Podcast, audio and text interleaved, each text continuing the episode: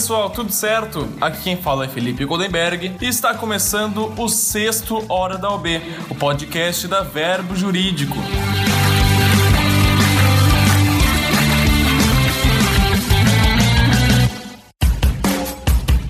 Então, pessoal, vocês já sabem que nesse domingo é dia de segunda fase da OAB. Então, eu vou te falar quais os sete erros que não podem ser cometidos de forma nenhuma na hora da prova e que muita gente comete. Pode parecer besteira, mas não é. Então, se prepara, relaxa e vamos lá.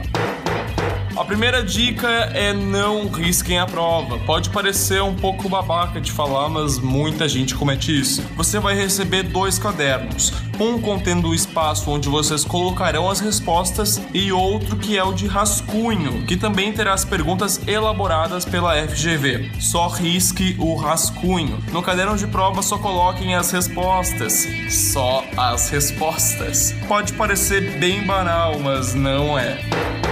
A segunda é não escrevam suas respostas fora do espaço. A regra número 2 é, na verdade, ela é prima da primeira regra. Muitos candidatos, ao escreverem as respostas, saem do espaço destinado à redação, escrevendo além da linha demarcada. Não fujam dos espaços destinados à resposta. Mantenham a redação dentro dos parâmetros impostos pela prova. Sempre. São dicas bem simples, assim, mas que muita gente acaba sendo reprovada. Pelo amor de Deus, não façam esse tipo de coisa. A terceira dica é não assinem as suas provas. Em todo exame, alguém assina a prova, coloca uma rubrica, coloca coraçãozinho, estrelinha ou faz algo considerado como identificação pela banca. Isso é reprovação a certa, além de ser irrecorrível. Agora ressalta um ponto super importante. Antes de tudo, leiam a folha de instruções da prova. Nela está contida tudo o que vocês precisam saber para fazer a petição de forma correta. E se você errar a grafia, acontece sempre com qualquer candidato, sempre, com quase 90%, se não mais. Em algum momento vocês vão cometer alguma rasurinha, um errinho de grafia, algo fora do esquadro. O que fazer é fácil, simples e sem mistérios. Um risquinho sobre a palavra errada e nada mais. Nada mais mesmo. Se vocês fizerem diferente, pode dar treta. É só um risquinho. A dica número 5: inteirem-se da quantidade de folhas para escrever a peça prático-profissional. Contem o número de folhas que vocês têm para escrever e estejam convictos que não irão estourar o limite de páginas do caderno de respostas. Isso não é exagero, vários candidatos já rasgaram todas as folhas na elaboração da peça e tiveram que usar a parte de trás da última folha para concluir a petição. Uma tragédia. Vocês certamente perderão pontos, mas muitos pontos. Isso sem falar do risco de serem reprovados por uma suposta identificação. É uma simples questão de atenção. Delimitar bem o espaço para o total da redação é uma medida absolutamente necessária deem uma apresentação decente às suas provas. Mas o que é uma apresentação decente? Aqui eu tô falando em pular linhas, fazer recuo de texto, fazer uso de espaços, não usem um enrolês jurídico para fazer suas petições, não esmerem no palavreado, esse tipo de coisa. Utilizem apenas a linguagem técnica de forma pertinente. Leiam ponto por ponto a prova. Suas petições terão tópicos em conformidade com o problema apresentado. Entendam o problema, delimitem os temas temas e trate-os de forma objetiva, concisa e individualizada. Aqui vale aquele ditado: menos é mais. Ao tratarem de um tópico, estruturam de forma bem simples. 1. Um, questão fática, tal como apresentada e de forma resumida. Não é necessário revisar de forma completa, os fatos já estão à prova. Vocês precisam mostrar que entenderam o ponto a ser pedido. 2. Indicação da alternativa jurídica pertinente, com a declinação necessária e indispensável dos dispositivos legais aplicáveis na, na hipótese ou súmulas de jurisprudência cabíveis. E 3 solução cabível em conformidade com a alternativa jurídica cabível, ou requerendo a reforma de decisão, a condenação ou a desconstituição de um argumento contrário. Cada tópico tem que ser construído dessa forma que eu acabei de falar, 1, 2 e 3, de forma objetiva e sem qualquer tipo de rodeio. É exatamente isso que a banca quer, nada além. Não é raro que vários candidatos, por não entenderem o problema, fujam do que está sendo proposto e depois queiram recorrer sem ter base nenhuma. O que a OAB e a FGV querem saber saber é se vocês são capazes de compreender uma situação problema e apresentar uma solução adequada com um embasamento legal pertinente. Por isso, escrevam com clareza de linguagem e objetividade.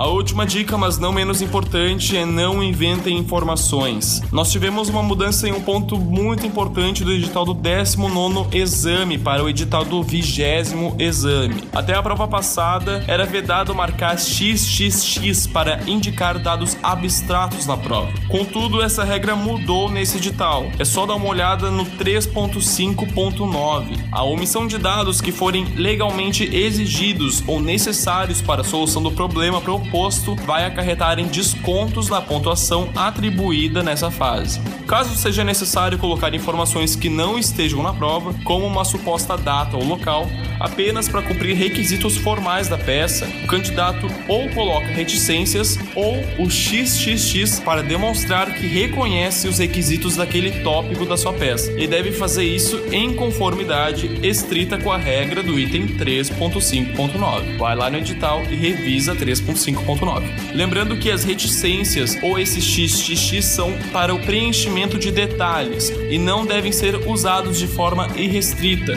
No mais, não se pode inventar informações não contidas na peça sob pena do candidato perder nota. A regra básica é não inventem nada. Em localidades, datas ou dados pessoais, como identidade ou CPF, por exemplo, a regra é reticências ou XXX. Colocar um número abstrato qualquer vai dar um grande grande problema.